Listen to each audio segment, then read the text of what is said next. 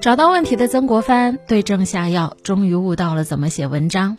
一八三三年，这个二十三岁的小伙子第七次考秀才，这次他考上了，虽然是倒数第二名，但是好歹也是榜上有名了。成功是成功之母啊！大家没听错，不是失败是成功之母，是成功是成功之母。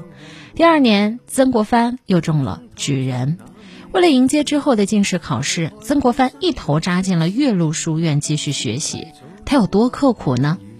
他宿舍里有一位比较多事儿的同学，每天晚上睡觉醒来，发现曾国藩还在读书，于是就训斥他说：“你怎么白天读，晚上还读？你还让不让我睡觉了？”你以为被人这么说，曾国藩就睡觉了吗？不，他是一个很执着的笨小孩。他放低了声音，继续读书。考试的时候不出意外，他又落榜了。第二年增加了一次考试，给落榜学子一个机会。可是曾国藩照例落榜。这一年，曾国藩二十六岁。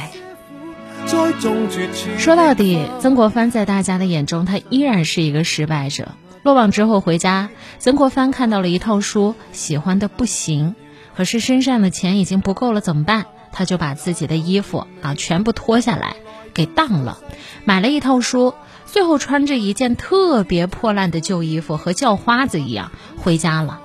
爸爸看到他很震惊，说：“你怎么这么狼狈？”曾国藩就把路上的经历说了一遍。爸爸说：“你花了这么多钱，而且还是借的钱买书，我一丁点都不怕。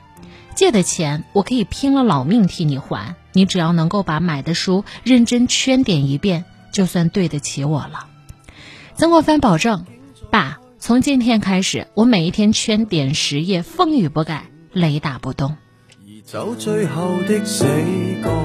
比起名臣张居正，十二岁中秀才，曾国藩这一位名臣晚了十几年。